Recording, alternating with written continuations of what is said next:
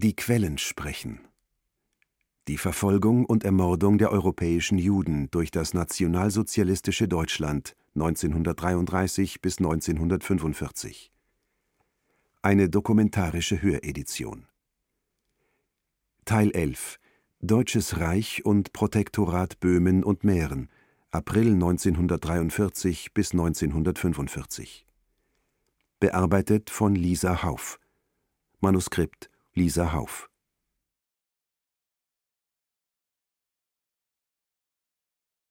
Dokument 11.2 Das Staatssekretariat des Vatikans skizziert am 8. April 1943 die Situation der Juden und Mischlinge in Deutschland.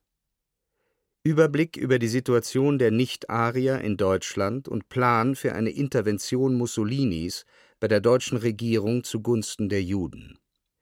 Dr. Gerhard Lehfeld, wohnhaft in Berlin, hat an den Heiligen Vater eine Bittschrift geschickt, in der er den Heiligen Vater anfleht, er möge den Chef der italienischen Regierung drängen, sich bei den deutschen Behörden für die Mischlinge ersten Grades einzusetzen. Römisch I. Bisher werden die Juden in fünf Kategorien unterteilt. Erstens Volljuden, vollständig jüdischer Rasse, ohne Rücksicht auf ihre Religionszugehörigkeit, die mit einem Juden verheiratet sind, der ebenfalls Volljude ist. Zweitens Volljuden, Christen, die mit einem Arier verheiratet und kinderlos sind. Drittens Volljuden, Christen, die mit einem Arier verheiratet sind und Kinder haben. Viertens Mischlinge ersten Grades, gemischter Rasse, das heißt, die von einem jüdischen und einem arischen Elternteil abstammen, die christlich erzogen sind.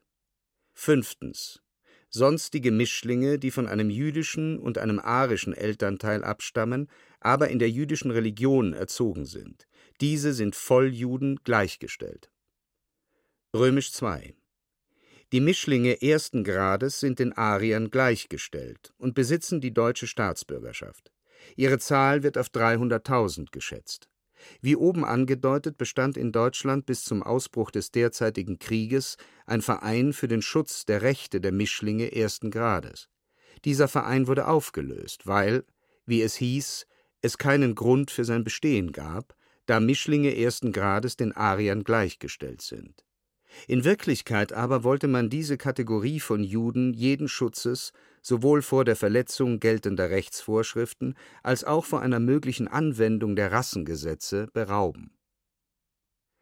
Römisch III Führende Kreise des Reichs scheinen sich nicht darüber einig zu sein, welche Haltung gegenüber den Mischlingen ersten Grades einzunehmen sei es gibt eine radikale Strömung, die von Dr. Goebbels unterstützt wird, und eine gemäßigte, die von den obersten Militärbehörden vertreten wird. Römisch IV Es wird nun die Verabschiedung eines Gesetzes befürchtet, das die Mischlinge ersten Grades den Volljuden gleichstellt, mit allen vorhersehbaren Konsequenzen, insbesondere in Hinblick auf die Deportation, die den fast sicheren Tod bedeutet denn nach der vollständigen Deportation der Juden der ersten Kategorie, die gegen Ende des Jahres 1942 abgeschlossen war, hat man bereits mit der, wenn auch nicht massenhaften, Deportation der Juden der zweiten und dritten Kategorie begonnen. Römisch 5 Der Unterzeichner bittet um eine Intervention des Heiligen Vaters beim italienischen Regierungschef, dem einzigen, der in der gegebenen Situation bei den obersten Behörden des Reichs Gehör finden kann. Kardinal Faulhaber soll in einer diesem Herrn kürzlich gestatteten Audienz geäußert haben, nur der Heilige Vater könne seinerseits wirkungsvoll beim italienischen Regierungschef intervenieren. Mittlerweile hat der Kardinal von Breslau wegen der zwangsweisen Trennung der Eheleute protestiert, die angesichts der Deportation des jüdischen Ehepartners naturgemäß im Zusammenhang mit der zweiten und dritten Kategorie stattfindet. Aus der Bittschrift und dem anhängenden Bericht lässt sich nicht ableiten, dass die dort zum Ausdruck gebrachten Befürchtungen hinsichtlich einer baldigen Anwendung der Rassenmaßnahmen zu Lasten der Mischlinge ersten Grades gänzlich begründet sind es handelt sich einerseits doch um eine sehr erhebliche Anzahl christlicher Juden (300.000), die davon betroffen sein könnten, und andererseits sind diese zum Teil arischen Geschlechts. Sollte man in Anbetracht dessen vielleicht versuchen, über Pater Tacchi-Venturi beim Chef der italienischen Regierung ein Wort einzulegen, damit dieser sich gegenüber der deutschen Regierung für sie einsetzt? Allerdings darf man diesbezüglich, da er sich den Deportationen der Juden aus von italienischen Truppen besetztem französischem Gebiet und anderswo widersetzt hat, auch nicht außer Acht lassen, dass dies nicht gerade ein günstiger Augenblick für eine Bemühung des italienischen Regierungschefs im gewünschten Sinne wäre. Anmerkung von Kardinal Maglione Zumindest vorerst kann man nichts machen. 10. April 1943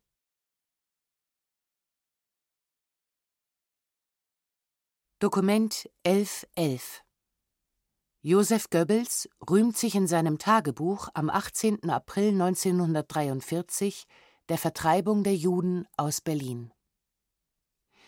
Dass wir einer Anordnung des Führers gemäß das Judenproblem in die Debatte geworfen haben, wirkt sich außerordentlich gut aus. Der Antisemitismus ist selbst in den Feindstaaten in rapidem Wachsen begriffen. Vor allem kommen solche Meldungen aus England. Wenn wir die antisemitische Frage mit Hochdruck weiter bearbeiten, so werden die Juden auf die Dauer arg in Misskredit geraten. Man muss hier nur Zähigkeit und Beständigkeit bewahren, denn das Judenproblem ist so festgefroren, dass es sehr schwer ist, es wieder in Fluss zu bringen. Aus einem Geheimbericht des Forschungsamtes entnehme ich, dass die schwedischen Zeitungen sich mit Händen und Füßen dagegen gesträubt haben, die Berichte ihrer in Berlin tätigen Journalisten überhaupt zu veröffentlichen. Man sieht daran wieder, wie wenig neutral Schweden eigentlich ist. Auch hier sind die Juden am Werke, und die schwedischen Spießer tun das, was ihnen von den Juden empfohlen oder befohlen wird. Man wünschte ihnen manchmal selbst einen gelegentlichen Aufenthalt im bolschewistischen Massengrab. Auf andere Weise können die Spießer in den neutralen Staaten nicht zur Vernunft gebracht werden. Die Judenfrage in Berlin ist immer noch nicht ganz gelöst. Es befinden sich noch eine ganze Reihe von sogenannten Geltungsjuden, von Juden aus privilegierten Mischehen und auch von Juden aus Mischehen, die nicht privilegiert sind in Berlin. Daraus entsteht eine Unmenge von außerordentlich schwerwiegenden Problemen. Jedenfalls veranlasse ich, dass alle Juden, die sich jetzt noch in Berlin befinden, einer erneuten Prüfung unterzogen werden. Ich möchte nicht, dass Juden noch mit dem Judenstern in der Reichshauptstadt herumlaufen. Entweder muss man ihnen den Judenstern nehmen und sie privilegieren, oder sie im anderen Falle endgültig aus der Reichshauptstadt evakuieren. Ich bin der Überzeugung, dass ich mit der Befreiung Berlins von den Juden eine meiner größten politischen Leistungen vollbracht habe. Wenn ich mir vorstelle, wie Berlin im Jahre 1926 aussah, als ich hierher kam, und wie es im Jahre 1943 aussieht, nachdem die Juden endgültig evakuiert werden, dann kann ich erst ermessen, was auf diesem Gebiet geleistet worden ist.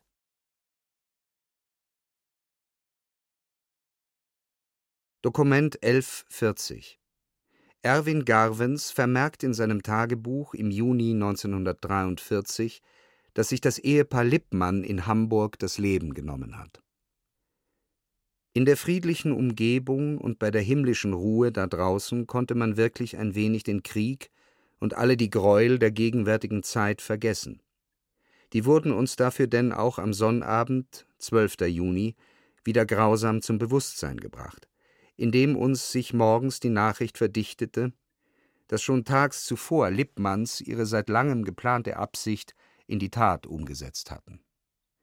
Am Donnerstag ist der Leitung der Gemeinde eröffnet worden, dass nunmehr sämtliche jüdischen Organisationen aufgelöst seien und nun auch der Rest der noch hier befindlichen Mitglieder der Gemeinde, einschließlich der Leitung, am 23. Juni nach Theresienstadt abtransportiert würde. Da haben sie dann beide die Konsequenzen gezogen. Wir hatten es nach ihren Andeutungen ja immer erwartet. Die Tatsache erschütterte uns beide nicht minder, vor allem aber das Bewusstsein, dass schließlich doch das ganze Volk an diesen aller Kultur hohn sprechenden Dingen mitschuldig ist, weil es dem blinden Fanatismus aus Angst und Stumpfheit nicht in den Arm zu fallen gewagt hat. Ich finde das viel schlimmer als die von manchen Menschen gehegte Angst vor Rache und Vergeltung. Mit recht geteilten Gefühlen gingen wir infolgedessen auch an die Pfingstfeiertage heran. Nach dem herrlichen Freitag und weil die Tage ja dies Jahr besonders spät fielen, hatte man zum Mindesten auf gutes Wetter gehofft, um vielleicht ein beschauliches Dasein auf der Loggia fristen zu können. Aber auch das enttäuschte, ebenso die erhoffte Ruhe aus der Luft, im Gegenteil. Schon morgens früh gab es Voralarm und gegen zehn Uhr richtigen. Die Angriffe richteten sich mit erheblichen Schäden gegen Bremen und Kiel. Eine herrliche Pfingstüberraschung. Zum Tee kommen Jan und Bertha, die uns noch einige Details über Lippmanns mitteilen konnten, das Wesentliche hatten wir freilich auch schon von anderer Seite in Erfahrung gebracht. Mein Name ist Monique Simon. Ich bin 28. Äh, April 1942 geboren in Brüssel. Und das war Kriegszeit. Meine Mutter war verzweifelt, als ich schwanger war, weil sie war auf der Flucht mit meinem Vater. Und sie wollte mich nicht haben, aber zum Schluss hat sie doch akzeptiert. Und die konnte nicht mit ein kleines Kind äh, auf der Flucht sein. Als ich drei Wochen war, sie musste sich schon trennen von mir. Natürlich war ich sehr isoliert als Baby, getrennt von meinen Eltern. Dokument 1146. Einen Tag vor ihrer Deportation nach Auschwitz verspricht Mathilde Bing am 27. Juni 1943 ihren beiden Söhnen, dass sie versuchen wird zu überleben. Meine geliebten beiden Jungen, nun ist es endgültig soweit, morgen kommen wir fort. Ob ich jemals wieder aus der Verschollenheit auftauche, weiß ich nicht. Wo Vati ist, weiß ich auch nicht. Auch wo alle anderen Verwandten sind.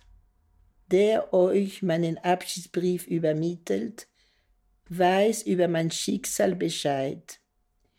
Ich will euch nur sagen, dass ich alles versucht habe, um diese Zeit zu überleben. Ich werde es auch weiter versuchen. Erst wenn es zu furchtbar wird, dann mache ich Schluss. Ich hatte immer nur den Gedanken, wie kann ich euch wiedersehen? Immer hatte ich diese schreckliche Sehnsucht nach euch beiden. Ihr müsst es fühlen, wie lieb ich euch habe. Ich bitte euch beide, haltet zusammen, auch wenn ihr euch nicht immer versteht in allem, was ihr tut. In dieser furchtbaren Zeit war es immer ein großer, eigentlich der einzige Trost, dass ihr beide gerettet und dass ihr draußen glücklich seid. Ich weiß auch, dass ihr uns für euer Leben nicht mehr notwendig habt. Nur für mich selbst wäre es das größte Glück, wenn ich dieses alles überlebe und dann zu euch kommen könnte. Bis auf die letzten vier Wochen habe ich ein schönes Leben gehabt. Schrecklich war immer, dass ich von euch nichts mehr hörte. Wir denken, dass wir ins Arbeitslager nach Oberschlesien, nach Auschwitz kommen. Von dort zur Arbeit nach Birkenau oder Monowitz. Wenn ihr später einmal durch eine Behörde Nachforschungen anstellen lassen wollt. Vati wird vielleicht auch dort sein, auch Tante Mini und Onkel Max. Ob ich sie finden kann, ahne ich nicht. Ich bin so froh, dass du, lieber Heinz, mit Gabi glücklich bist und eben dadurch nicht allein. Wenn du, lieber Gerhard, doch auch heiraten würdest, dann könnte ich ganz ruhig sein. Aber vielleicht ist es schon geschehen und ich weiß nichts davon ob ihr diesen Brief jemals bekommen werdet? Ich weiß es nicht, aber ich musste ihn schreiben. Lebt wohl, ihr beiden, ich kann nun nicht mehr, sonst muss ich weinen, und ich will stark bleiben bis zuletzt. In Gedanken küsse ich euch tausendmal, euch beide und Gabi als mein drittes Kind. In großer, großer Liebe, Mutti.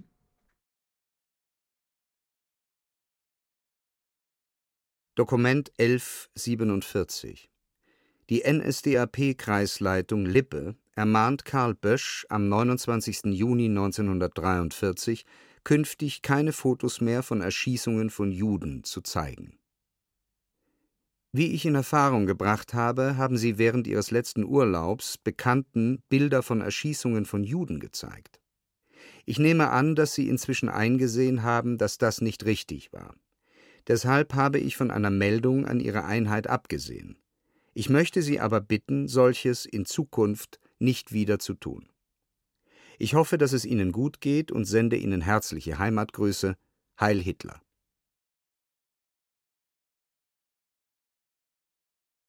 Dokument 1155 Das Rassenpolitische Amt Köln-Aachen fordert am 15. Juli 1943 dazu auf, Juden für die Deportation zu melden. Der Gauleiter teilte mir heute mit, dass er in seiner letzten Besprechung in Berlin erreichte, dass ab sofort alle noch in unserem Gaugebiet befindlichen Volljuden, einschließlich der in privilegierter Ehe lebenden Volljuden, abgeschoben werden. Sie werden teils nach Theresienstadt verschoben, teils vorläufig nach Berlin geleitet, um dort in jüdische Haushaltungen eingewiesen zu werden. Es besteht die Möglichkeit, dass der deutschblütige Teil sich weigert, sich von seinem jüdischen Ehepartner zu trennen.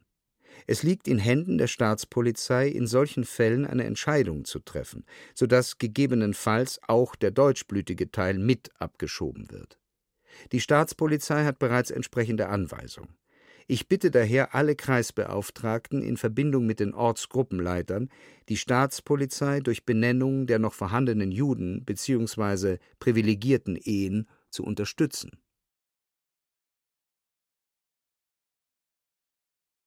Dokument 11 86 Himmler spricht gegenüber Reichs- und Gauleitern in Posen am 6. Oktober 1943 offen über die Ermordung und Beraubung der europäischen Juden. Ich darf hier in diesem Zusammenhang und in diesem allerengsten Kreise auf eine Frage hinweisen, die Sie, meine Parteigenossen, alle als selbstverständlich hingenommen haben, die aber für mich die schwerste Frage meines Lebens geworden ist die Judenfrage. Sie alle nehmen es als selbstverständlich und erfreulich hin, dass in ihrem Gau keine Juden mehr sind. Alle deutschen Menschen, abgesehen von einzelnen Ausnahmen, sind sich auch darüber klar, dass wir den Bombenkrieg, die Belastungen des vierten und des vielleicht kommenden fünften und sechsten Kriegsjahres nicht ausgehalten hätten und nicht aushalten würden, wenn wir diese zersetzende Pest noch in unserem Volkskörper hätten. Der Satz die Juden müssen ausgerottet werden, mit seinen wenigen Worten, meine Herren, ist leicht ausgesprochen. Für den, der durchführen muss, was er fordert, ist es das Allerhärteste und Schwerste, was es gibt. Sehen Sie, natürlich sind es Juden. Es ist ganz klar, es sind nur Juden. Bedenken Sie aber selbst, wie viele, auch Parteigenossen, ihr berühmtes Gesuch an mich oder irgendeine Stelle gerichtet haben, in dem es hieß, dass alle Juden selbstverständlich Schweine seien, dass bloß der so und so ein anständiger Jude sei, dem man nichts tun dürfe. Ich wage zu behaupten, dass es nach der Anzahl der Gesuche und der Anzahl der Meinungen in Deutschland mehr anständige Juden gegeben hat, als überhaupt nominell vorhanden waren. In Deutschland haben wir nämlich so viele Millionen Menschen, die ihren einen berühmten, anständigen Juden haben, dass diese Zahl bereits größer ist als die Zahl der Juden. Ich will das bloß deshalb anführen, weil sie aus dem Lebensbereich ihres eigenen Gaues bei achtbaren und anständigen nationalsozialistischen Menschen feststellen können, dass auch von ihnen jeder einen anständigen Juden kennt. Ich bitte Sie, das, was ich Ihnen in diesem Kreise sage, wirklich nur zu hören und nie darüber zu sprechen. Es trat an uns die Frage heran, wie ist es mit den Frauen und Kindern? Ich habe mich entschlossen, auch hier eine klare Lösung zu finden. Ich hielt mich nämlich nicht für berechtigt, die Männer auszurotten, sprich also umzubringen oder umbringen zu lassen, und die Rächer, in Gestalt der Kinder für unsere Söhne und Enkel groß werden zu lassen. Es musste der schwere Entschluss gefasst werden, dieses Volk von der Erde verschwinden zu lassen. Für die Organisation, die den Auftrag durchführen musste, war es der schwerste, den wir bisher hatten. Er ist durchgeführt worden, ohne dass, wie ich glaube sagen zu können, unsere Männer und unsere Führer einen Schaden an Geist und Seele erlitten hätten. Diese Gefahr lag sehr nahe. Der Weg zwischen den beiden hier bestehenden Möglichkeiten, entweder zu roh zu werden, herzlos zu werden und menschliches Leben nicht mehr zu achten, oder weich zu werden und durchzudrehen bis zu Nervenzusammenbrüchen, der Weg zwischen dieser Skylla und Charybdis ist entsetzlich schmal. Wir haben das ganze Vermögen, das wir bei den Juden beschlagnahmten, es ging in unendliche Werte, bis zum letzten Pfennig an den Reichswirtschaftsminister abgeführt.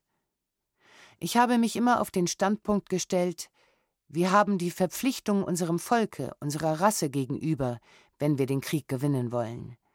Wir haben die Verpflichtung unserem Führer gegenüber, der nun in 2000 Jahren unserem Volke einmal geschenkt worden ist, hier nicht klein zu sein und hier konsequent zu sein.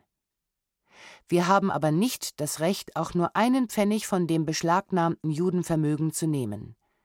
Ich habe von vornherein festgesetzt, dass SS-Männer, auch wenn sie nur eine Mark davon nehmen, des Todes sind. Ich habe in den letzten Tagen deswegen einige, ich kann es ruhig sagen, es sind etwa ein Dutzend Todesurteile unterschrieben. Hier muss man hart sein, wenn nicht das Ganze darunter leiden soll. Ich habe mich für verpflichtet gehalten, zu Ihnen als den obersten Willensträgern, als den obersten Würdenträgern der Partei, dieses politischen Ordens, dieses politischen Instruments des Führers, auch über diese Frage einmal ganz offen zu sprechen und zu sagen, wie es gewesen ist. Die Judenfrage in den von uns besetzten Ländern wird bis Ende dieses Jahres erledigt sein. Es werden nur Restbestände von einzelnen Juden übrig bleiben, die untergeschlüpft sind.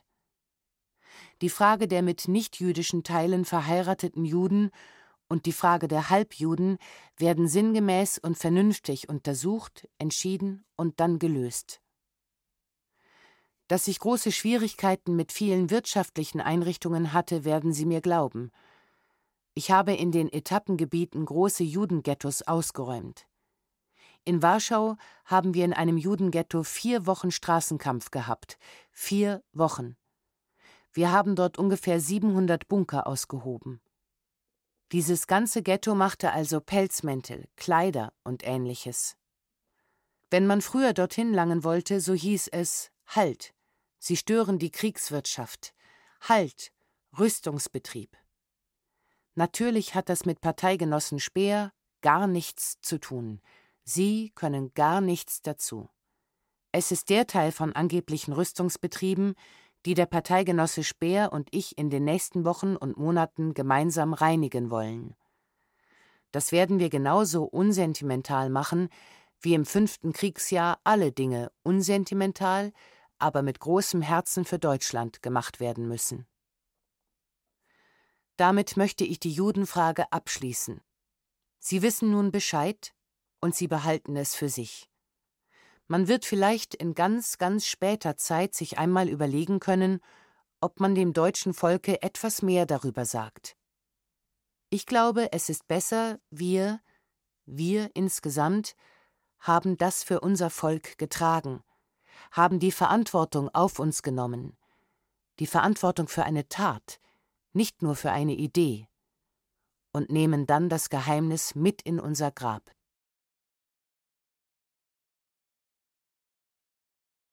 Dokument 11 152 Der Generalstaatsanwalt in Hamm erhebt am 25. Juli 1944 Anklage gegen Franziska Binder, die öffentlich über jüdische Massengräber im Osten gesprochen hat. Die Ehefrau Franziska Binder aus Koblenz, Hohenzollernstraße 9, geboren am 25.07.1899 in Koblenz, nicht bestraft, wird angeklagt, zu Koblenz im Frühjahr 1944 durch teilweise ein und dieselbe fortgesetzte Handlung a. öffentlich den Willen des deutschen Volkes zur wehrhaften Selbstbehauptung zu lähmen und zu zersetzen gesucht, b. hetzerische Äußerungen getan zu haben. Verbrechen der Wehrkraftzersetzung sowie Heimtückevergehen strafbar nach § 5 Absatz 1 Ziffer 1 Beweismittel. Römisch I Einlassung der Angeschuldigten. Römisch II Zeuge. Erstens Witwe Maria Hoffmann Koblenz Hohenzollernstraße 9a Wesentliches Ergebnis der Ermittlungen. Erstens zur Person Die Angeschuldigte hat in Essen die Volksschule besucht und zunächst den Verkäuferinberuf ergriffen. Später war sie als Krankenpflegerin im städtischen Krankenhaus in Düsseldorf mehrere Jahre tätig. Im Alter von 20 Jahren verheiratete sich die Angeschuldigte in Düsseldorf mit einem Polizeimeister, der 1929 an einem Lungenleiden verstarb. Aus dieser Ehe ist ein Kind im Alter von jetzt 20 Jahren hervorgegangen. 1935 schloss die Angeschuldigte eine zweite Ehe, aus der gleichfalls ein Kind hervorgegangen ist. Der Ehemann der Angeschuldigten ist Regierungsassistent beim Oberpräsidium in Koblenz. Er ist während des Krieges zuerst nach Essen und jetzt nach Köln abkommandiert worden. Das elterliche Haus der Angeschuldigten in Essen ist durch Fliegerangriff vernichtet. Ihr Vater ist im April 1943 in Essen verstorben. Die Angeschuldigte hat sich politisch nicht betätigt. Seit 1935 gehört sie der NS-Frauenschaft an. Zweitens. Zur Sache. Die Angeschuldigte lässt bei der Zeugin Hoffmann, die Schneiderin ist, arbeiten. Im Frühjahr suchte die Angeschuldigte diese Zeugin auf, um sich ein Kostüm anfertigen zu lassen. Dabei kam sie mit der Zeugin in ein politisches Gespräch, in dessen Verlauf sie Folgendes äußerte. Es ist schlimm heute, man hat nichts mehr zu essen. Die Kinder werden jetzt alle evakuiert, und es sieht schlimm für uns aus. Der Krieg ist für uns ja doch verloren. Die Engländer und Amerikaner sind doch so nette Menschen, und wenn die wieder ins Rheinland kommen, haben wir binnen 24 Stunden genügend zu essen. Weiter erzählte die Angeschuldigte, dass sie sich in einer Gastwirtschaft mit einer Dame über die Kriegslage unterhalten hätte, und diese sei, wie sie, der Meinung gewesen, dass der Krieg von uns nicht gewonnen werden könne. Die Dame habe noch erklärt, es sei eine Schande, dass wir noch weiter kämpften, es sei ja doch sowieso schon alles für uns verloren. Von einem Soldaten wollte die Angeschuldigte gehört haben, dass im Osten die jüdischen Massengräber wieder geöffnet wurden und die Leichen verbrannt, um die Spuren der von uns umgebrachten Juden zu verwischen. Die Gräber sollten von den Russen bei ihrem Vordringen nicht entdeckt werden. Die Zeugin verwies der Angeschuldigten derartige Äußerungen. Die Angeschuldigte schwächt die gemachten Äußerungen ab und führt sie auf Erregung und Übernervosität zurück.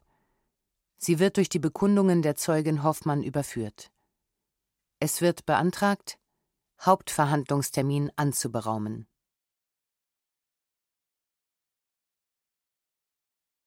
Mein Name ist Eva Umlauf und ich lebe in München.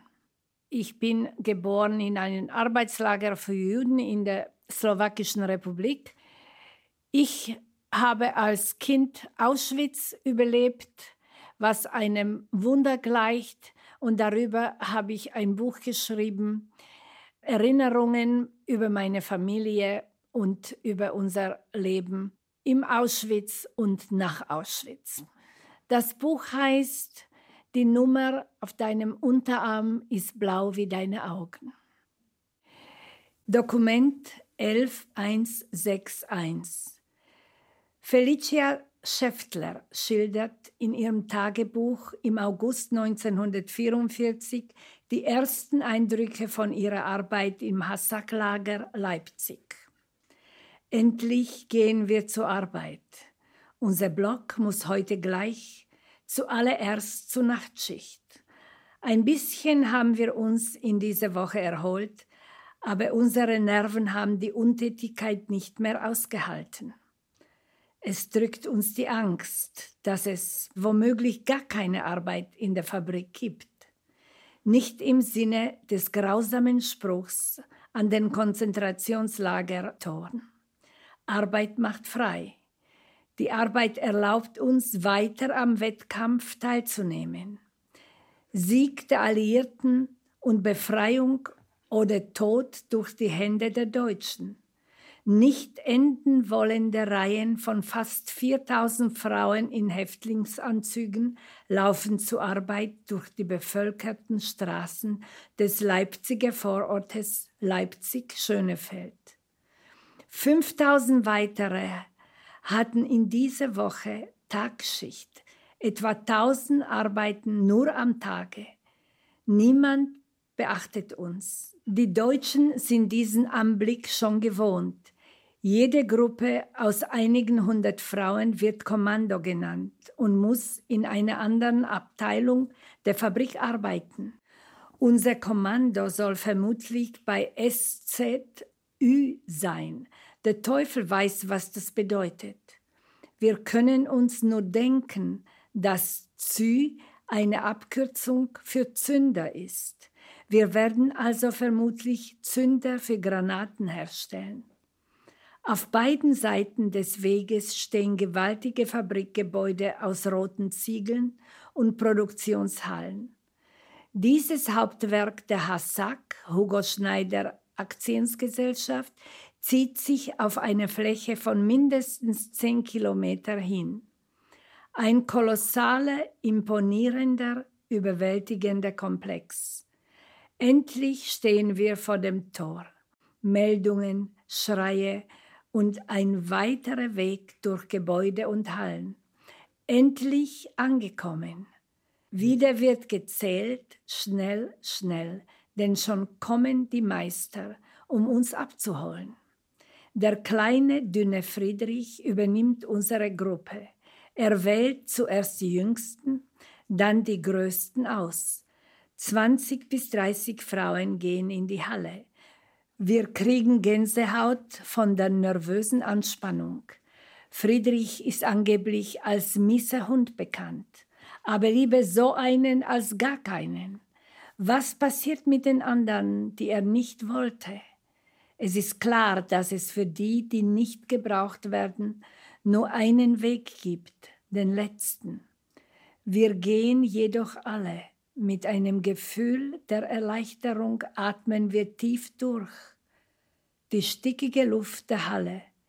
Meine Gruppe bekommt die schwerste Arbeit zugewiesen, über die Friedrich verfügt. Öl und Bohrer. Wir stehen an den elektrischen Werkzeugmaschinen, um wieder für die Kraft Deutschlands zu arbeiten, also gegen uns selbst.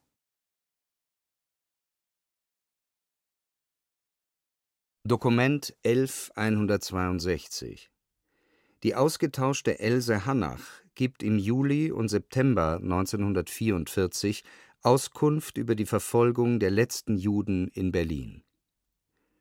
Bericht von Else Hannach, Palästina, aufgenommen am 26. und 31.07.1944 von Dr. Meisel, ergänzt durch Dr. Ball, Anfang September 1944.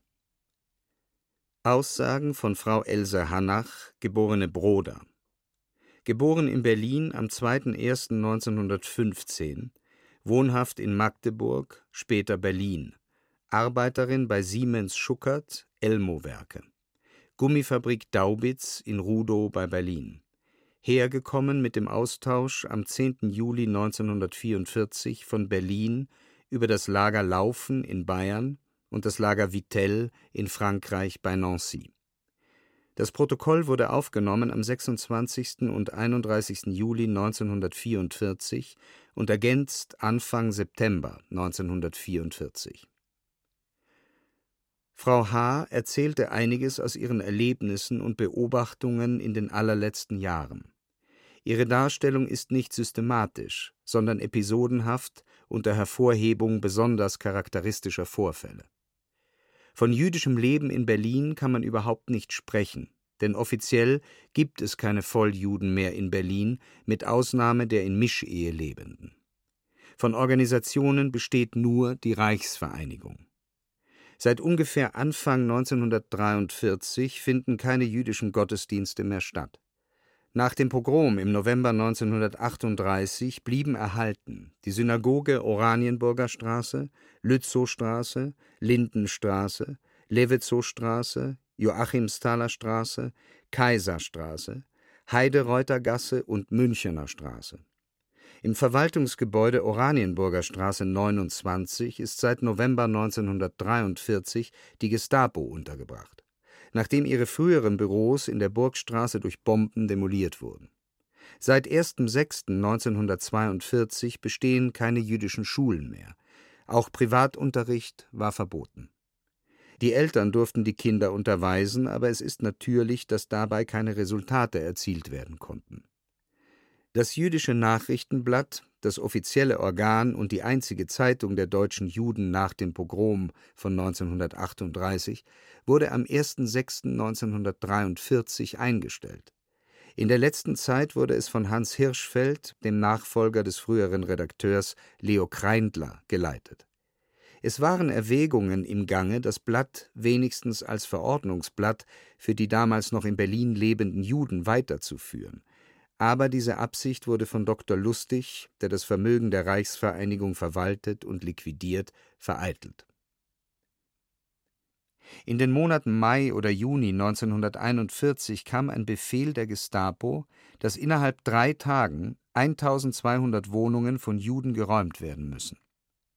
Der Sekretär des Gemeindevorsitzenden Martin Brasch, der die Wohnungsangelegenheiten bearbeitete, erlaubte sich die Bemerkung, dass die Ausführung der Verordnung in dieser kurzen Zeit schwer möglich sein dürfte. Daraufhin wurde er von der Gestapo abgeholt, in das Lager Wuhlheide nahe Köpenick gebracht, wo er angeblich an den Folgen eines Unfalls verstarb. Er war Anfang der Dreißiger, ein Hühne von Gestalt, Frau und Mutter haben sich dann das Leben genommen. Offiziell leben, wie gesagt, keine reinrassigen Juden mehr in Berlin außer 7000, die in Mischehe verheiratet sind. Ferner, nach Schätzungen, etwa noch 2000 Juden, die sich illegal in Berlin aufhalten, deren Zahl früher viel größer war, die aber natürlich ständig abnimmt. Das Leben der Illegalen ist außerordentlich schwer und überaus kostspielig. Für die Unterkunft in einer Wohnung müssen Beträge gezahlt werden, die für Familien nur in den allerseltensten Fällen erschwinglich sind. Die meisten Illegalen sind Einzelpersonen. Die Deutschen nehmen Illegale natürlich nicht aus Sympathie auf, sondern dann aus Eigennutz, obschon das Verbergen mit sehr schweren Strafen bedroht ist. Auch ist für einen Illegalen mit der Aufnahme in eine Wohnung keine Gewähr für die Dauer geschaffen. Nach einiger Zeit werden gewöhnlich die Illegalen, obwohl sie sehr große Geldopfer gebracht haben, aufgefordert, die Wohnung zu verlassen. Und dann irren sie meistens in Parks, auf den Friedhöfen, in den Verkehrsmitteln ziellos herum, bis sie schließlich ihrem Schicksal verfallen. Gute Beziehungen und arisches Aussehen können natürlich im Einzelfall viel helfen. Seit einiger Zeit sind die Illegalen von einer besonderen Gefahr bedroht, nämlich einer Spitzelgruppe von Juden, etwa 20 an Zahl, die früher ebenfalls illegal sich in Berlin aufhielten, aber als sie erwischt wurden, sich in die Dienste der Gestapo begaben, mit dem Auftrage, den Aufenthalt von illegal wohnenden Juden ausfindig zu machen und sie der Behörde auszuliefern. In der Amtssprache heißt dieses Dezernat jüdischer Fahndungsdienst. Die Illegalen müssen sich mit Papieren versehen, die natürlich gefälscht werden. Das ist auf dem Wege von Bestechungen zu erreichen. Überhaupt sind Bestechungen bei einem erheblichen Teil der Beamtenschaft gang und gäbe. Man kann alles erreichen, wenn man die richtigen Wege dazu weiß. Auch die Gestapo ist zum Teil bestechlich. Gefälscht werden Kennkarten, Wehrpässe, Lebensmittelkarten und Lebensmittelkartenersatz für eine Person auf die Dauer von vier Wochen kostet meistens über 300 Mark. Und allerhand Formulare. Oder es verliert jemand irgendein Legitimationspapier und dergleichen, das dann entsprechend umgearbeitet wird. Oder man beschafft sich richtige Originalpapiere von Polizeibeamten und so weiter und so weiter.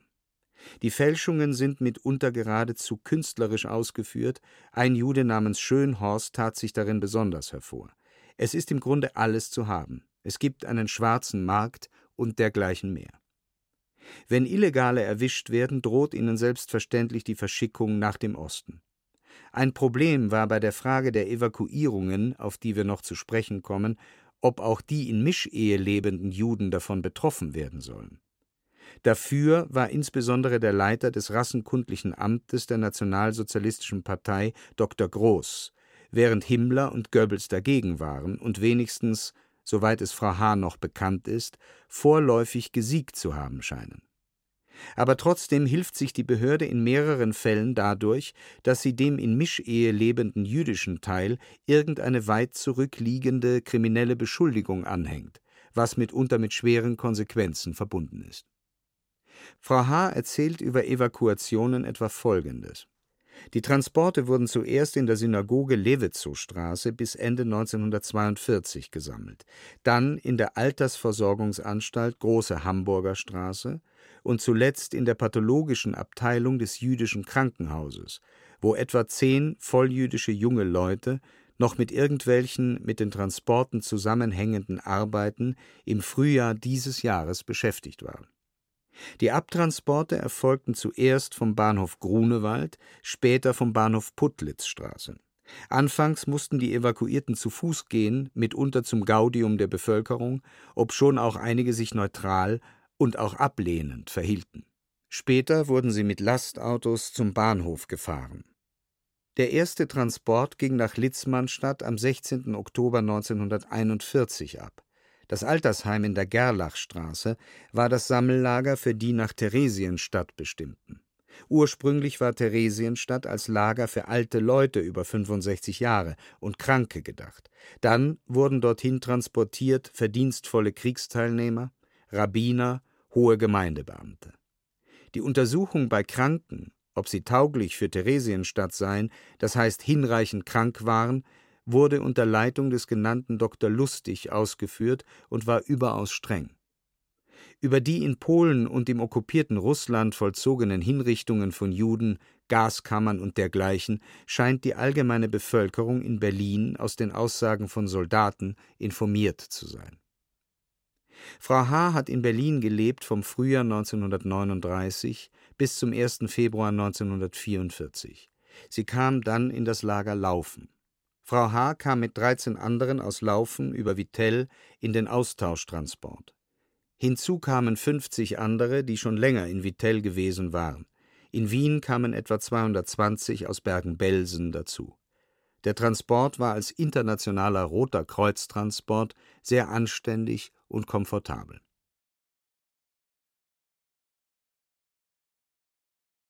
Dokument 11 176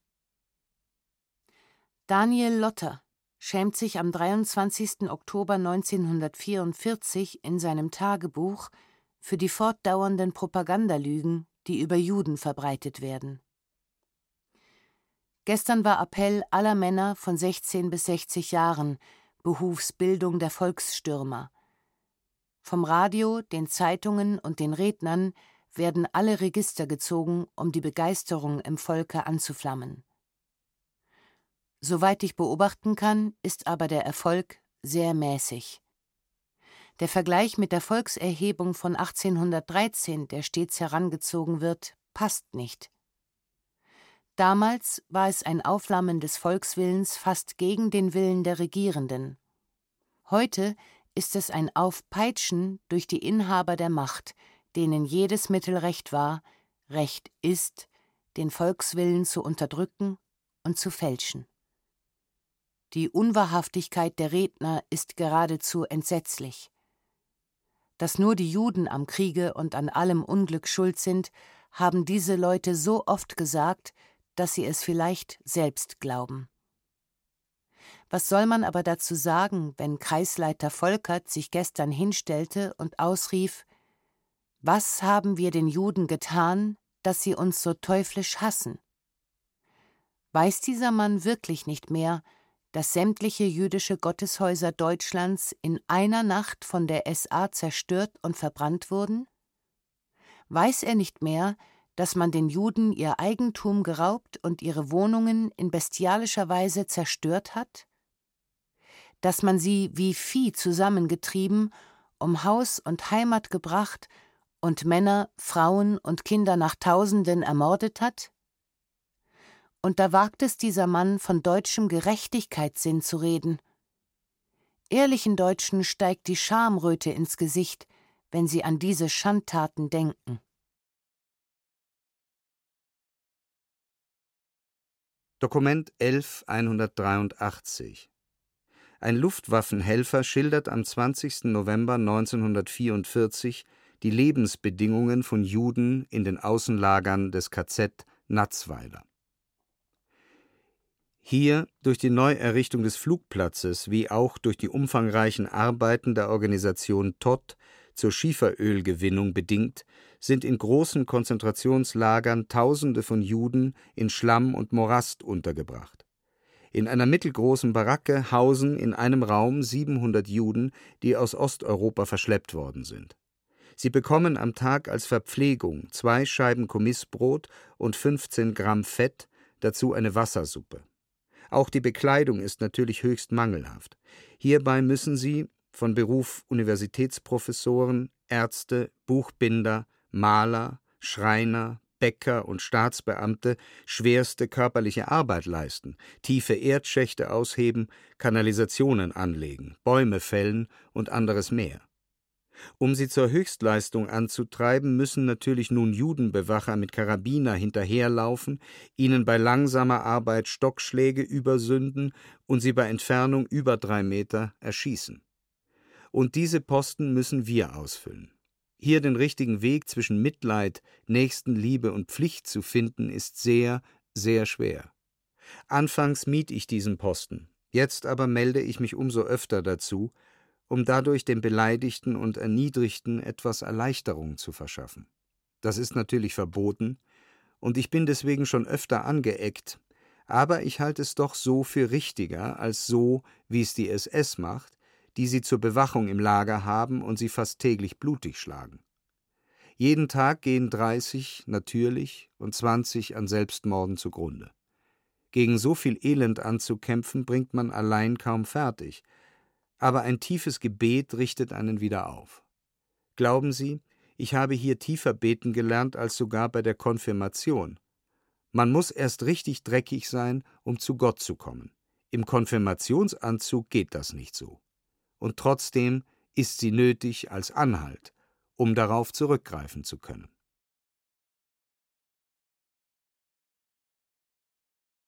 Dokument 11215 Ott Nansen berichtet in seinem Tagebuch am 10. April 1945 von einer Gruppe jüdischer Kinder, die zu medizinischen Experimenten missbraucht werden. Ich war vorhin drüben und habe eine Gruppe jüdischer Kinder besucht, die hier gehalten werden, wie sie auch dort in Sachsenhausen gehalten wurden, als Versuchskaninchen.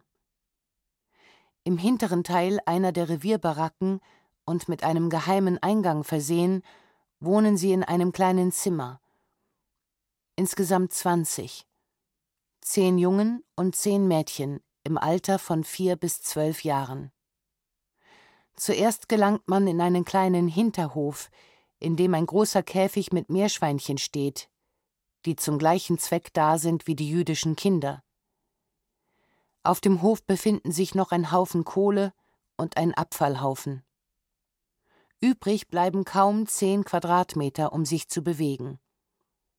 Das war der einzige Ort, an dem die Kinder sich draußen aufhalten konnten, um frische Luft zu schnappen. Ansonsten lebten sie drinnen in einem winzigen Zimmer, das fast nur aus den Doppelstockbetten bestand, in denen sie jeweils zu zweit schliefen.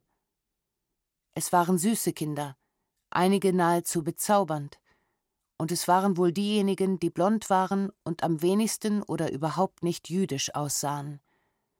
Sie kamen aus Frankreich Holland, Belgien und Polen. Alle kamen aus Auschwitz hierher. Einige von ihnen, unter anderem ein achtjähriger Junge, hatten viereinhalb Jahre im Konzentrationslager gesessen. Auf die Frage hin, welche Art von Experimenten mit diesen Menschenkindern unternommen worden waren, drohte der Häftlingsarzt, der mich zurechtwies, warnend mit dem Finger. Darüber dürfe nicht geredet werden. Doch die Kinder hatten Spritzen verabreicht bekommen. Was für Spritzen? Neue Warnung mit dem Finger. Und flüsternd kam Tuberkulose. Ob es wirkliche und kundige Wissenschaftler gewesen seien, die die Experimente veranlasst hatten? Ja, ein deutscher Professor, der Wiesmeier oder Priesmeier oder so ähnlich hieß. Aber die Kinder scheinen keinen Schaden durch die Experimente erlitten zu haben, und keines von ihnen schien Tuberkulose zu haben. Keines der Kinder, die dort gewesen waren, sei gestorben, und auch seien sie nicht sonderlich krank gewesen. Im Moment hatte eines Lungenentzündung, der Sohn des Leiters vom Rothschild-Institut in Paris. Doch ihm wurde gute Pflege zuteil, und er sei wohl bereits auf dem Weg der Besserung. Die Kinder bekamen offenbar auch genug zu essen und lebten insoweit sorglos, ohne das geringste Verständnis davon, was mit ihnen und um sie herum geschah. Alle waren vermutlich Waisen, das heißt, ihre Eltern wurden aus Auschwitz abtransportiert, als dieses Lager geräumt wurde. Diese Transporte kannten wir nur allzu gut, aus Sachsenhausen. Und wer dabei war, hatte kaum eine Chance, mit dem Leben davonzukommen. Mein Freund, der Häftlingsarzt, der die Kinder offenbar ins Herz geschlossen hatte, schüttelte bekümmert den Kopf, als ich nach ihrem Schicksal fragte, falls das Lager evakuiert werden sollte. Er bat mich, die schwedische Kommission zu fragen, ob sie nicht etwas für sie tun könne. Ich werde es tun, gehe aber davon aus, dass auch das vergeblich ist. Wie das meiste, das man versucht für Mithäftlinge zu tun. Die Kinder haben sowohl Essen als auch Süßigkeiten von uns bekommen, und sie werden mehr erhalten, solange wie wir hier sind. Ansonsten wird nicht nur mit diesen Kindern experimentiert. Es zeigte sich, dass der ganze Block, an dessen Ende sie untergebracht sind, voll besetzt ist mit stark heruntergekommenen Individuen vom gewöhnlichen Muselmann-Typus, die auch Gegenstand von unterschiedlichsten Versuchen sind. Ob sie an diesen Experimenten oder an etwas anderem sterben, ist eher gleichgültig. Denn das sollen sie ja. Und wenn bei den Versuchen etwas Gutes herauskommt, war ihr Tod ja nicht vergebens und das ist wohl mehr, als man von den Millionen und abermals Millionen anderer behaupten kann.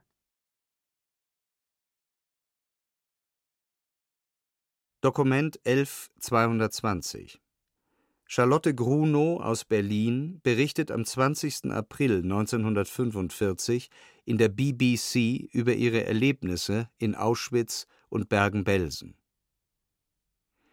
Hier spricht Charlotte Grunow eine Berliner Jüdin. Vor zwei Jahren, genau vor zwei Jahren, bin ich verhaftet worden und von der Gestapo mit 750 Leuten nach Auschwitz gebracht worden. Da wir ein arbeitsfähiger Transport war, wurde ein großer Teil von uns gerettet. Gleich am Bahnhof wurde man sortiert in arbeitsfähig und in nicht arbeitsfähig. Frauen mit Kindern und Männer, die Krankheiten oder irgendwelche Gebrechen hatten, wurden auf Autos geladen, von denen wir nicht wussten, wohin sie fuhren. Im Lager selbst hörten wir dann erst, dass diese Leute alle in das Gas gegangen sind. Eine Sache, die man sich kaum vorstellen kann, wenn man nicht diesen schrecklich roten Himmel tagtäglich vor sich gesehen hat und gewusst hat, dass dort nicht nur kranke, sondern blühende junge Menschen, die ein kleines, winziges Fleckchen am Körper hatten, hingegangen sind. Jede Woche wurden sogenannte Sortierungen durchgeführt. Das war ein stundenlanger Appell. Die Leute mussten stundenlang vor den schrecklichen Blocks stehen. Dann kam der Arzt, Hauptsturmführer Mengele, und machte mit einer Handbewegung einem Leben, das ihm nicht gefiel, ein Ende. Er sortierte die Menschen nach Nummer 1 und Nummer 3 und Nummer 5. Sie mussten aus der Reihe treten, wurden auf Block 25 gebracht. Block 25 war der Todesblock. Von dort aus gingen die Menschen am Abend, wenn alles dunkel war, nur der Stacheldraht brannte, von auf Autos geladen, in den Kamin. Man hörte sie schrecklich schreien, und dann war auf einmal Schluss, und man sah hoch am Himmel eine blutrote Flagge aufsteigen. Die Lebensmöglichkeiten für das Gros waren so schwer, dass nach kurzer Zeit die Leute an Abmagerung einfach umfielen und nicht mehr weiter konnten. Ein Hospital gab es nur für Leute, die irgendeine Protektion hatten, die anderen mussten am Block ihre Krankheiten durchstehen. Wer nach der Krankheit zu schwach war zur Arbeit, wurde bei der nächsten Sortierung aussortiert und ging auch dorthin, wo Tausende und Abertausende von jungen Menschen geblieben sind. Die Wohnmöglichkeiten waren so. Wir schliefen in Steinblocks, zu zehnt auf einer Koje. Keinen Strohsack, keine Decke gab man uns. Wir hatten nur das, was wir anhatten. Einen Mantel, mit dem mussten wir uns zudecken. Wenn es regnete, mussten wir stundenlang Appell stehen, das heißt jeden Tag mindestens zwei, drei Stunden, zweimal am Tag. Das machte alle Leute bei wenig Essen sehr schnell schwach, und sie fielen fast täglich um. Die Arbeit war so schwer, dass wenige von ihnen sie aushielten. Die Frauen arbeiteten in Steinbrüchen und beim Häuserabriss, immer draußen im Freien, bewacht von Posten und sehr scharfen Hunden. Sowie sie nicht mehr weiter konnten mit ihrer Karre, wurden sie geschlagen, man sagte ihnen Auf, du musst weiter. Und mit aller Kraft, man wusste, worum es ging, schleppte man den Stein oder diesen Karren noch bis zum Tor. Man kam meistens abends noch gerade durch das Tor zum Einmarsch und dann fielen die Leute um und waren tot. Nachher besserte sich das etwas, das Verhältnis. Die Leute, die arbeiteten, bekamen Zulage, zweimal wöchentlich, so dass es verschiedene aushalten konnten. Der größte Teil von ihnen starb an Flecktyphus, eine schreckliche Epidemie, die durch Läuse und durch Unsauberkeit hervorgerufen wurde. Man hatte keine Möglichkeit, sich zu reinigen. Jeden Schluck Wasser musste man sich mit Brot erkaufen. Wasser gab es dort genug, aber das Prinzip der Deutschen war, möglichst viele Menschen zu erledigen, und man nahm ihnen deswegen alles, was zum Leben notwendig war, fort. Wasser und Kleidungsstücke bekam man nicht. Jeder, der ankam, wurde völlig abrasiert, man zog ihm seine privaten Kleider aus und zog ihm eine Uniform an, mit der er, solange er dort in Auschwitz war, eben auskommen musste. Menschen, die gewöhnt waren, sich täglich zu waschen und ihre Kleidungsstücke zu reinigen, hatten es etwas besser, weil sie das eben auch noch in Auschwitz taten. Aber die meisten befiel eine solche Lethargie, dass sie nach einigen Tagen sich schon gar nicht mehr um die Läuse kümmerten, sondern einfach in ihrem Dreck liegen blieben auf der Koje und verkamen. Vor acht Monaten vor acht Monaten wurde das Lager, weil der Feind in Sicht war, geräumt, und wir kamen hier nach Bergen-Belsen. In Auschwitz konnte man noch leben bei dem, was die Deutschen einem gaben, aber hier war es unmöglich. Man bekam am Tag einen Liter Kohlrübensuppe und ein Stückchen Brot. Arbeitsmöglichkeiten waren kaum vorhanden, Schlafbedingungen waren schrecklich und sind jetzt noch furchtbar. Man lag auf der Erde in Zelten, im November in Zelten, so lange, bis ein Wind die Zelte abriss und wir glücklicherweise damals unter Dach und Fach kamen und ein festes Dach über dem Kopf hatten. Heute sind wir glücklich, dass wir alles hinter uns haben, und wir wissen nicht, wie wir jemals den Befreiern, unseren Befreiern, danken sollen. Wir wissen nur, wenn wir rauskommen, dass wir alles, was wir hier erlebt haben, in die Welt hinausschreien müssen, denn anders kann man nicht leben. Die Menschen, die das jetzt hören, werden vielleicht glauben, wir sind nicht mehr ganz normal. Aber wenn man anfängt zu erzählen, dann ist es so grausam, man weiß nicht, wo man anfangen soll. Es gibt so schreckliche Sachen, die man erlebt hat, dass man keine Worte findet, sie zu schildern. Und jemand, der nicht dabei gewesen ist, der wird das gar nicht begreifen, wie furchtbar immer wieder diese rote leuchtende Flamme in unserer Erinnerung steht. Wenn wir heute die Sonne untergehen sehen, denken wir an den Kamin in Auschwitz, der Tausende von Menschen hingerafft hat, und man musste zusehen. Man war so verzweifelt, man ballte die Hände in der Tasche und konnte nichts dazu tun, weil man geknechtet und gefoltert war und nur, weil man als Jude nach Auschwitz gekommen ist, weil man das furchtbare Unglück hatte, als Jude geboren zu werden. Kein Verbrechen hat man weiter begangen, sondern nur als Jude ist man eben auf die Welt gekommen und als Jude ist man dort in den Kamin gegangen.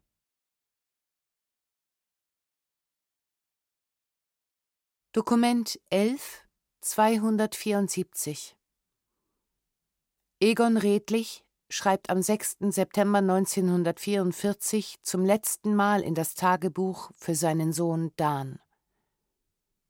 Theresienstadt. Eines deiner Spiele. Ich hebe dich hoch und du zappelst mit den Beinen wie ein Fisch auf dem Trockenen. Dann nähere ich mein Gesicht dem deinen und du schaust mich mit großer Verwunderung an. Lerne, mein Sohn, in den Gesichtern der Menschen zu lesen. Denn in ihre Gesichtszüge ist alles eingraviert. Klugheit oder Dummheit, Wut oder Gleichmut, Freude oder Trauer, Ehrlichkeit oder Verlogenheit, alles, alles. Es wird ein Film über das Leben im Ghetto gedreht, ein schöner Film. Sie haben angeordnet, die beiden besseren Jugendheime zu räumen, aber vor ihrer Räumung wurden die Häuser mit den fröhlichen Kindern gefilmt. Es soll ein Film vom Leben im Ghetto werden, in dem die Juden freudig und sorglos leben und feiern und das Tanzbein schwingen. Tatsächlich wurden Juden dabei gefilmt, als sie im Salon tanzten. Auch dich wollten sie filmen, um eine glückliche Familie vorzuführen. Zum Glück wurde dieses Vorhaben nicht in die Tat umgesetzt. Denn selbst wenn anstelle einer Fotografie ein solcher Film eine schöne Erinnerung von dir als Baby hätte sein können, wäre er trotzdem Schmach und Schande. Die ägyptischen Könige haben auch keine Kinder gefilmt, bevor sie sie töteten. Wir haben einen neuen Kinderwagen für dich gekauft. Der Verkäufer war einmal mein Mitarbeiter und wollte mir den Kinderwagen kostenlos überlassen, um mich zu bestechen. Für den Kinderwagen haben wir bezahlt ein Kilogramm Zucker, ein Kilogramm Margarine, zwei Büchsen Sardinen. Was wird nun werden? Morgen werden wir abtransportiert, mein Sohn. Morgen werden wir abtransportiert wie Abertausende vor uns. Für den Transport haben wir uns nicht registriert wie sonst üblich. Aus nicht bekannten Gründen wurde angeordnet, uns in den Transport aufzunehmen. Aber lass es gut sein, mein Sohn. Unsere ganze Familie ist in den vergangenen Wochen bereits fortgegangen. Wir und deine Cousine sind als einzige zurückgeblieben. Es sind dein Onkel, deine Tante und deine liebe Großmutter fortgegangen. Deine Großmutter, die für dich, für uns alle, von morgens bis abends gearbeitet hat. Der Abschied von ihr ist besonders schwer gefallen. Hoffentlich werden wir sie dort wiedersehen. Anscheinend haben sie vor, das Ghetto zu liquidieren und nur Alte und Mischlinge zurückzulassen. Wir hatten in jeder Generation grausame Feinde. Aber in unserer Generation ist der Feind nicht nur grausam, sondern auch voller Arglist und Heimtücke. Sie machen Versprechungen und halten sie nicht ein. Sie verschicken kleine Kinder und lassen ihre Kinderwagen hier zurück. Sie reißen die Familien auseinander. Mit einem Transport wird der Vater verschickt, mit dem zweiten der Sohn und mit dem dritten die Mutter. Morgen werden auch wir abtransportiert werden, mein Sohn. Möge unsere Erlösung bald kommen.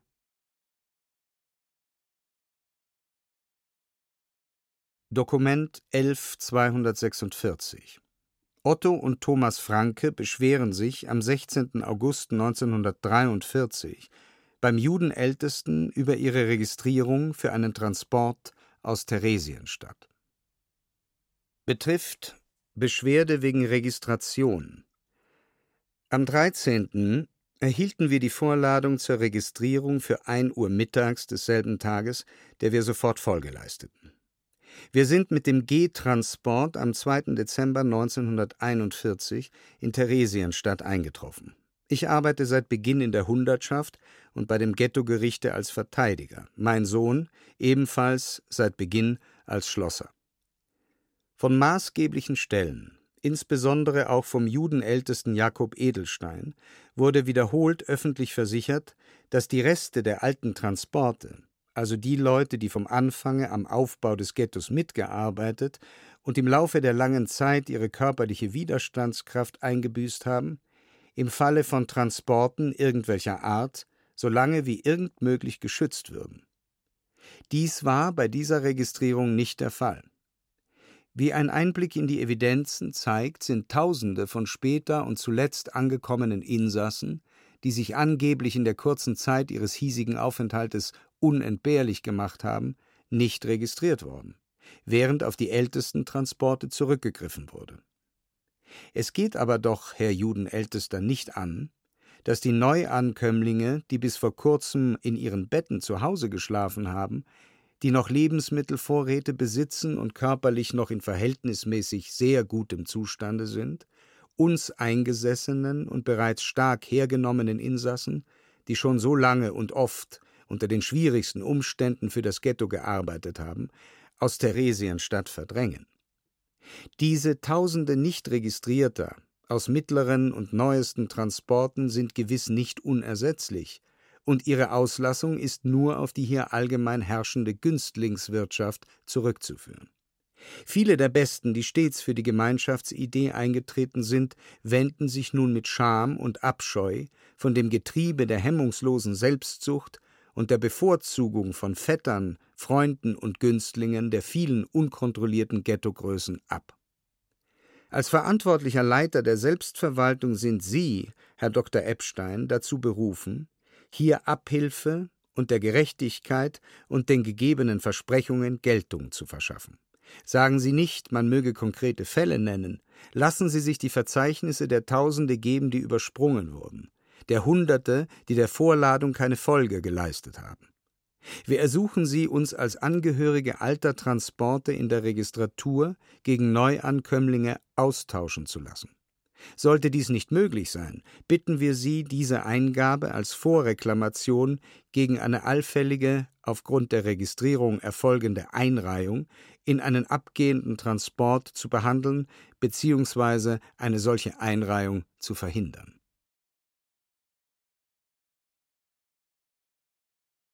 Mein Name ist Leon Weintraub, geboren in Lodz am 1. Januar 1926.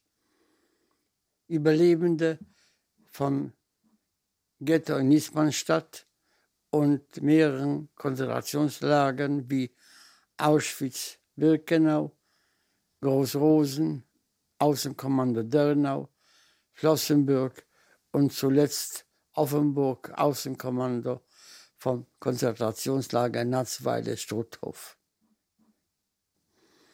Dokument 11247 Erich Munk und Franz Bass informieren am 21. August 1943 die Ärzte in Theresienstadt über die Meldepflicht von Schwangerschaften.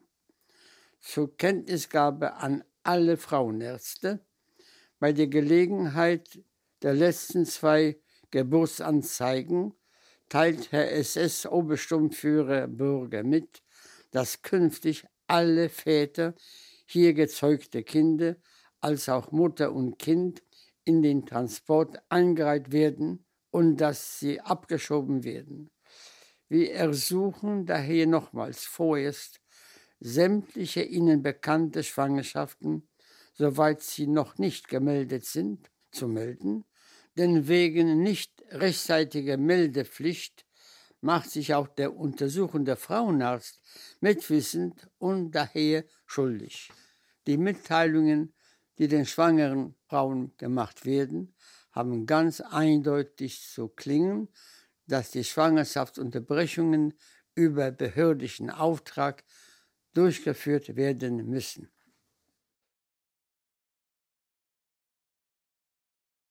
Dokument 11 291 Der Ältestenrat der Juden in Prag berichtet dem Zentralamt für die Regelung der Judenfrage am 9. Februar 1945 über die ordnungsgemäß abgewickelten Deportationen nach Theresienstadt. Betrifft Bericht Arbeitertransport. Vorgang Auftrag des Herrn SS-Obersturmführers Girtschik.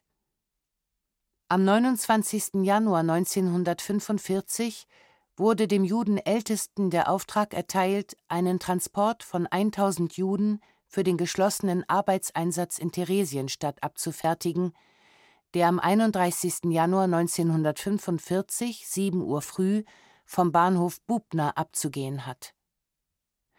Für diesen ersten Transport wurden die Belegschaft der Glimmerspalterei sowie 200 Arbeiter vom Hageborplatz, insgesamt 1089 Personen, am 30. Januar aufgerufen und nach Ausscheiden der transportunfähigen, Ausländer und strittigen Fälle sind 1048 Erwachsene und sieben Kinder angetreten und am 31. Januar 1945 früh vom Bahnhof Bubna in bester Ordnung und Disziplin abgefahren.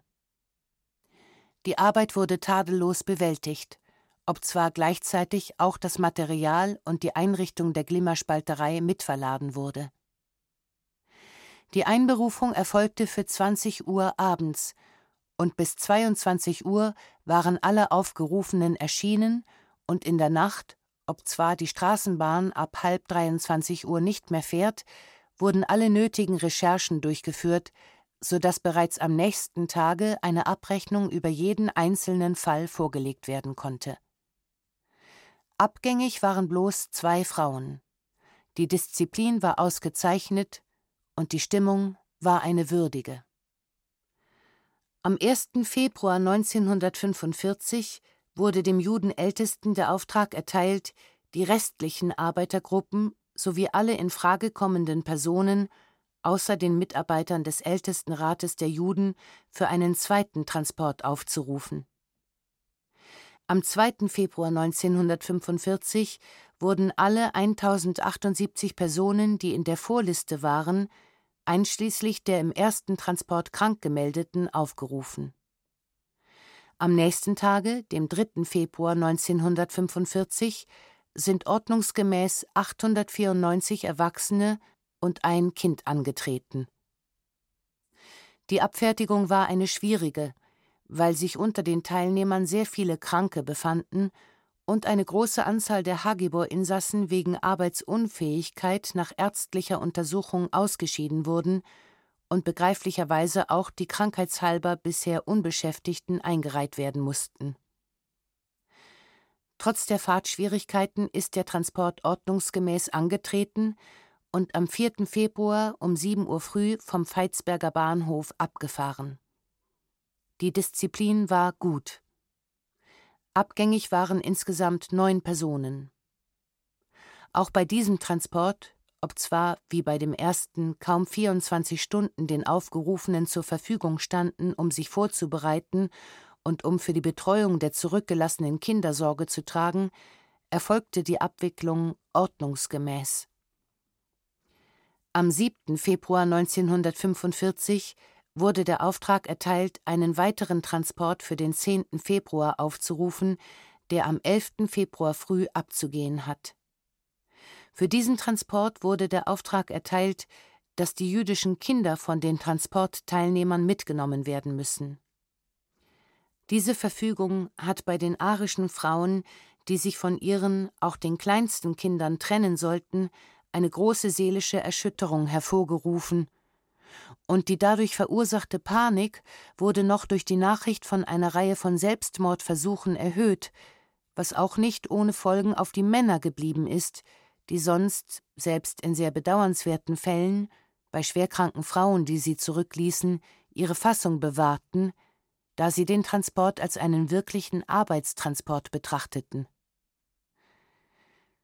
Die Arbeiten des Ältestenrates der Juden werden noch dadurch erschwert, dass fast der ganze Mitarbeiterstab eingereiht wurde. Die panikartige Stimmung kann begreiflicherweise keine Erleichterung der Arbeit bedeuten. Die Betroffenen haben in ihrer Verzweiflung ständig den Ältestenrat der Juden bestürmt, in der Hoffnung, eine Milderung dieses für sie so schrecklichen Schicksales zu erzielen. Es war schwer möglich, ihnen begreiflich zu machen, dass tatsächlich ein solcher Auftrag vorliegt. Auch ergeben sich für die Abwicklung des Transportes dadurch große Schwierigkeiten, dass es für einen Mann schwer ist, außer seinem Gepäck noch ein oder mehrere, manchmal kaum über ein Jahr alte Kinder mitzunehmen und zu betreuen, umso mehr, als durch den Arbeitseinsatz in den letzten Jahren sich die Männer den Kindern nicht widmen konnten, so dass diese noch mehr an ihren Müttern hängen. Die Vorliste enthält 913 Namen von Erwachsenen und sind alle Vorbereitungen getroffen, damit der Transport, trotz aller technischer Schwierigkeiten, von denen nicht die geringste ist, dass nach 17 Uhr kein elektrisches Licht gebrannt werden darf, was die Nachtarbeit sehr erschwert, ordnungsgemäß abgewickelt wird. Dokument 11300 Erich Kessler beschreibt am 8. Mai 1945 in seinem Tagebuch das Wiedersehen mit seinem Bruder Hans und die Ankunft der Roten Armee in Theresienstadt. Heute Morgen um halb sieben wurde ich geweckt mit der Nachricht, dass mein Bruder Hans heute Nacht mit einem Transport nach Theresienstadt gekommen ist. Ich war natürlich im Nu aus dem Bett und angekleidet und lief zur Sammelstelle. Das war ein Wiedersehen nach so vielen Jahren schmerzlicher Trennung. Oft war ich ganz mutlos und wagte nicht an ein Wiedersehen zu glauben. Dann fasste ich doch wieder Hoffnung, und Gott sei Dank hat sich diese als begründet erwiesen. Aber wie mussten wir uns wiedersehen? Abgemagert mit dem typischen KZlerblick, der von unvorstellbarem Grauen spricht. Das Normalgewicht von Hans war 72, 73 Kilogramm, heute wiegt er 48. Viel mussten die armen Kerle mitmachen, ehe sie den unter dem Schutze des Roten Kreuzes stehenden Boden Theresienstadts betraten und dadurch dem Leben wiedergegeben wurden. Drei Wochen waren sie unterwegs, fast ohne Essen und größtenteils zu Fuß. Die letzten zwei Nächte waren besonders arg. Es regnete in Strömen und sie standen im offenen Lastwaggon, eng zusammengepfercht und bis auf die Haut durchnässt. Dabei aber todhungrig so dass einer nach dem anderen vor vollkommener Entkräftung tot zusammenbrach. 70 Todesfälle waren in der letzten und schrecklichsten Nacht. Hans setzte sich auf seine Essschale und schlief vor Schwäche ein. Als er erwachte, saß er im Wasser, und als Folge davon hat er furchtbaren Durchfall. Nicht weniger als 40 Mal musste er auf die große Seite gehen. Er bat mich, irgendein Gegenmittel aufzutreiben. Ich lief natürlich ins Spital zu einer bekannten Schwester, doch bekam ich nur Tierkohle. Zum Glück hatte ich noch getrocknetes Brot, das ich ihm auch brachte, damit er nicht in Versuchung kommt, etwas zu essen, was ihm schaden könnte. Im Dezember 1943 gingen von hier 1500 Personen weg und gestern kehrten 280 zurück. Alle anderen sind vergast, verhungert oder an den Strapazen zugrunde gegangen. Auch unsere liebe gute Mama werden wir nicht mehr sehen. Was diese Menschen erlebt haben und sahen, ist so ungeheuerlich, dass es kaum glaubhaft ist. Die Osttransporte, die von Theresienstadt abgefertigt wurden, kamen in Birkenau, einem Nebenlager von Auschwitz, an, unter Stacheldraht. Dort verblieb der ganze Transport sechs Monate unter Quarantäne. Dann wurde von der Lagerleitung in Berlin angefragt, was mit dem Transport zu geschehen habe und man gab gleichzeitig eine allgemeine Übersicht über den gesundheitlichen Stand und die Arbeitsfähigkeit der Leute. Gemäß dieser Einschätzung lautet dann das Urteil aus Berlin Vernichten oder Arbeitseinsatz. Im ersten Falle wurde der ganze Transport, ob Mann, Frau oder Kind, alt oder jung, krank oder gesund, vergast. Im zweiten Fall wurden die Arbeitsfähigen vom SS-Lagerarzt ausgesucht und der Rest gleichfalls vergast. Für einen Arbeitseinsatz kamen nur Männer unter 50 und Frauen unter 40 in Betracht. Selbstverständlich versuchte jeder, sich jünger zu machen, wenn er an dieser gefährlichen Grenze stand, um sein Leben noch einmal zu retten. Hans erzählte mir, dass sie dreimal an den Gaskammern vorbeigeführt wurden und man sich dann doch noch entschloss, den Transport auszumustern. Die Nacht vor seinem Abtransport zu weiterer Sklavenarbeit nach Deutschland verbrachte Hans noch mit unserer lieben Mama. Es muss furchtbar für sie gewesen sein. Hans hat dann noch viel ausstehen müssen, aber zum Glück ist er heute hier.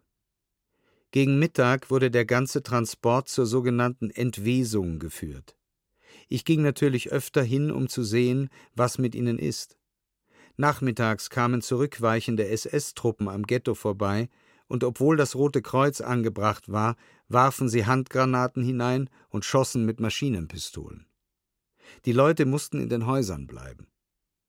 Am frühen Nachmittag griffen alliierte Flieger Leitmeritz an, und da ich gerade auf dem Dachboden der Geniekaserne war, sah ich ganz deutlich die Bombeneinschläge.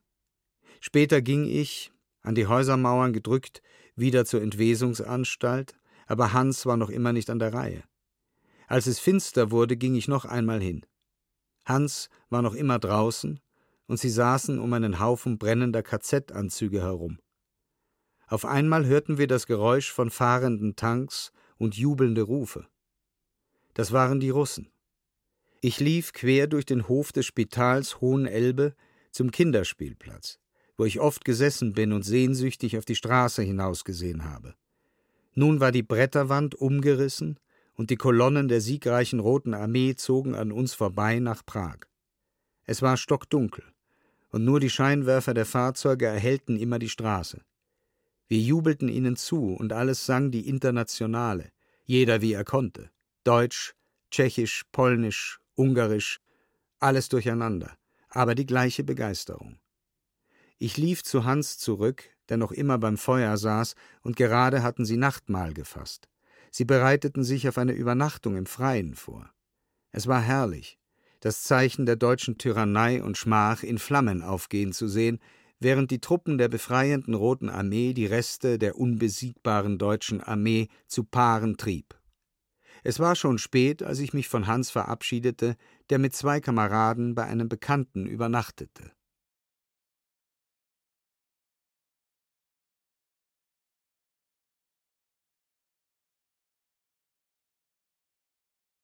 Die Quellen sprechen.